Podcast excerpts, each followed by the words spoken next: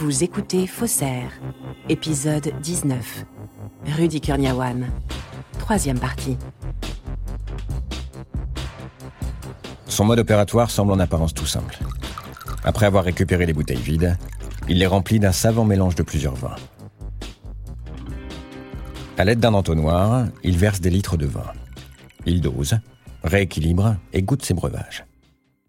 C'est grâce à son incroyable mémoire gustative et olfactive qu'il peut reproduire les goûts des plus grands vins au monde. Il a sûrement l'un des meilleurs palais que le monde n'ait jamais vu.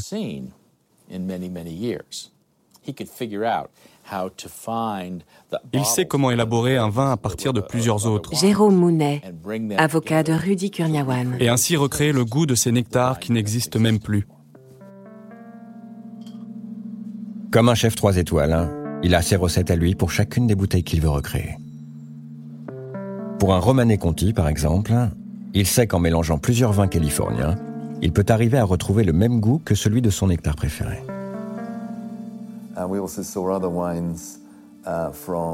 On a vu des vins Pinot Noir de la Napa Valley. Michael Egan, expert. Sur lesquels il y avait marqué 40 et 50 DRC. Ce qui signifiait qu'à partir de ces breuvages, il élaborait des vins du domaine de la Romanée Conti des années 40 et 50. J'ai goûté ces vins.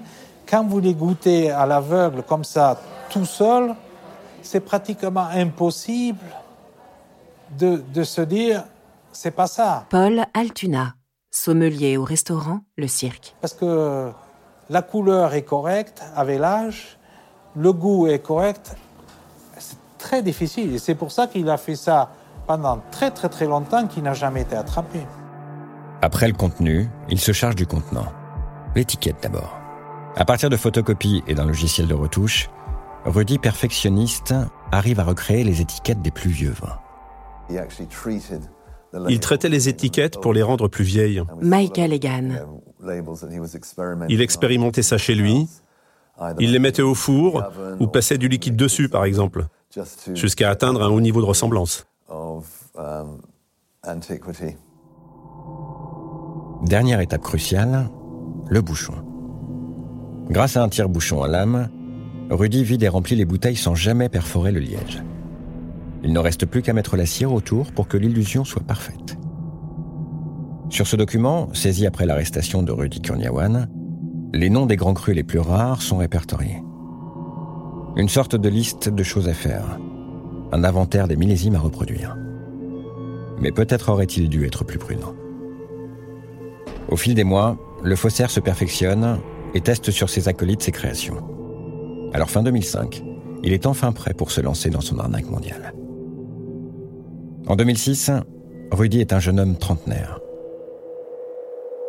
Il collectionne des bouteilles depuis maintenant six ans. Il va faire un gros coup d'éclat. Revendre une partie de sa cave. Grâce à John Capone, Rudy organise deux ventes aux enchères anthologiques qu'il baptise de Cellar, la cave. Deux ventes à six mois d'intervalle où tout le Gotha du vin est présent. Les critiques les plus influents, des journalistes et surtout les plus grands collectionneurs. Tous sont prêts à aligner les billets pour avoir un aperçu de la cave magique de Kurniawan. J'étais présent aux deux ventes. C'était des événements sensationnels à l'époque. Douglas Barzolet, expert en vin de Bourgogne. Il y avait beaucoup de vins. C'était des collectionneurs de la haute classe qui voulaient acheter les vins les plus rares pour les servir dans leurs soirées ou leurs événements.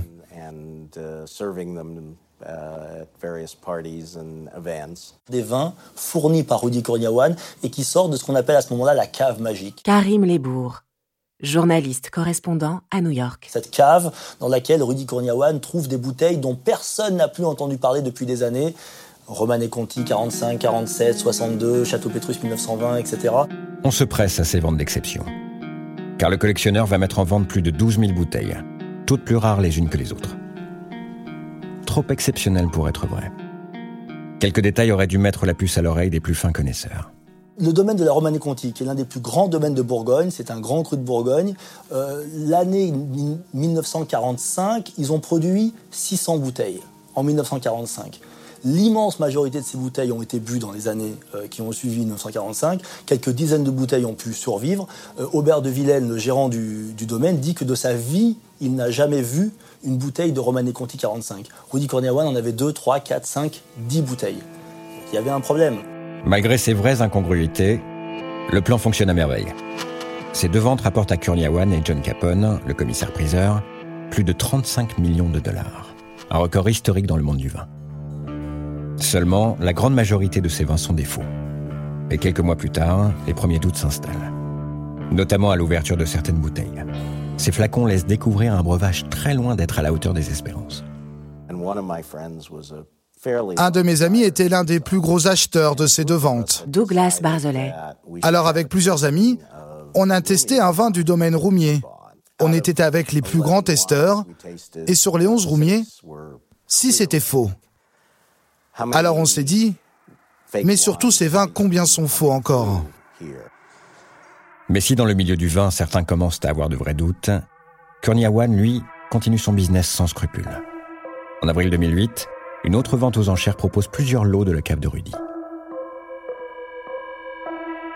Il commet alors une grossière erreur qui éveille les soupçons de Doug Barzelet, l'expert en vin de Bourgogne. Un événement qui va marquer le point de départ de la chute du faussaire. J'ai vu des très vieux vins du domaine Ponceau, des très vieux Clos Saint-Denis des années 50 et 60. Dans un premier temps, je me suis dit waouh, je n'ai jamais vu ça avant. Ça m'a intrigué puis je me suis dit attends une minute.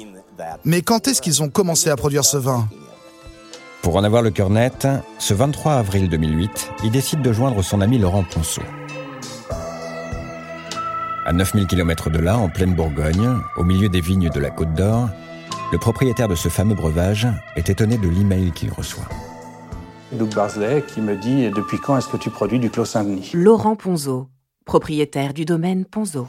Alors cette question m'a interpellé, je ne lui ai pas répondu directement, mais je lui ai demandé pourquoi il me posait la question. Et euh, il me dit bah, Parce que dans deux jours, à New York, il y a une vente aux enchères dans laquelle il y a des Clos Saint-Denis 45, 47, 49, 59 et compagnie.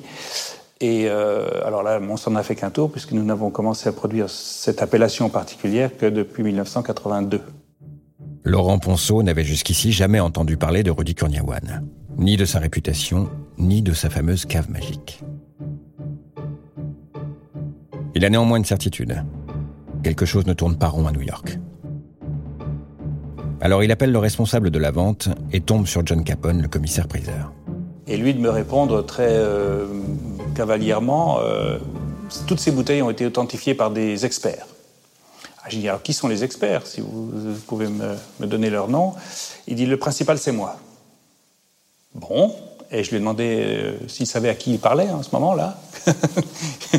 et, j'étais assez, comment dire, vif au téléphone avec lui. Il m'a dit du bout des lèvres qu'il était d'accord pour retirer les vins de la vente. Or, euh, c'était un, un, oui qui m'a paru être un oui euh, diplomatique. Il dit, bon, bah, puisque je lui ai dit oui, euh, il va se calmer et puis on n'en parle plus. Donc ça m'a travaillé et le lendemain, j'ai pris la décision de partir à New York. Laurent Ponceau saute dans le premier avion. Seulement deux jours après avoir été alerté, il débarque à New York. Ce 25 avril 2008, il arrive juste à temps pour assister à la vente aux enchères qui vient de débuter. Il y découvre le catalogue où Rudy Kurniawan propose une centaine de bouteilles du domaine Ponceau. Le tout est estimé à plus d'un million de dollars. Parmi elles, le vigneron n'en expertise qu'une seule authentique. Le reste, des copies de ses grands crus. Fake en anglais. Quand euh, quelqu'un a dit à Kepen que j'étais là, puisque on s'était jamais vu, donc il ne savait pas qui j'étais, euh, il a été obligé de dire au moment où les lots du domaine Ponceau arrivaient euh, à la vente euh, qu'à la demande du domaine viticole, avec l'accord du propriétaire, tous ces vins seraient retirés de la vente. Alors pour comprendre, il demande à rencontrer le propriétaire de ces vins. Le rendez-vous est pris dès le lendemain pour le déjeuner.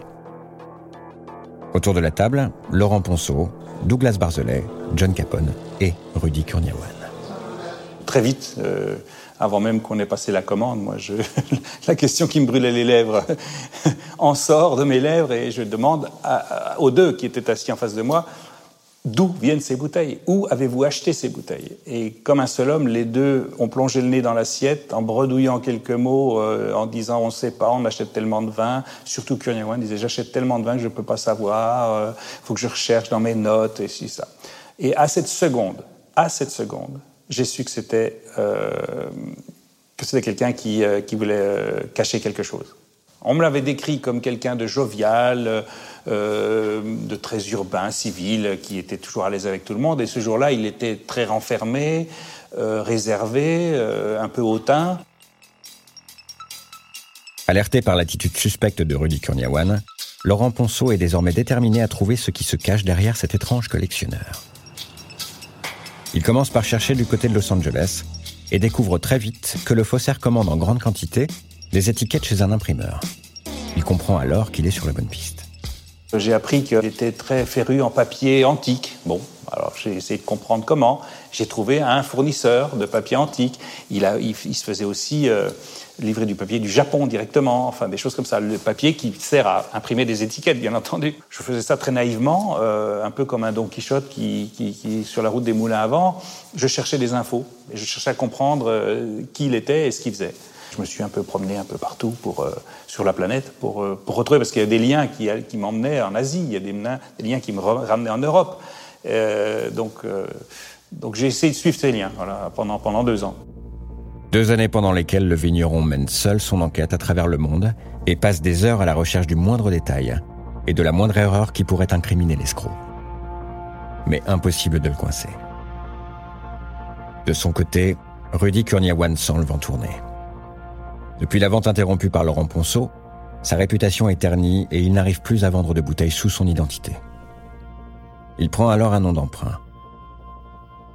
Sur ce document récupéré dans une vente aux enchères, Rudy Kurniawan se fait passer pour un certain Antonio Castanos pour tenter de revendre les bouteilles. Ce qu'il ne sait pas, c'est que le FBI commence alors à s'intéresser à lui. Vous venez d'écouter un épisode de Faussaire si vous avez aimé ce podcast, vous pouvez vous abonner sur votre plateforme de podcast préférée et suivre Initial Studio sur les réseaux sociaux.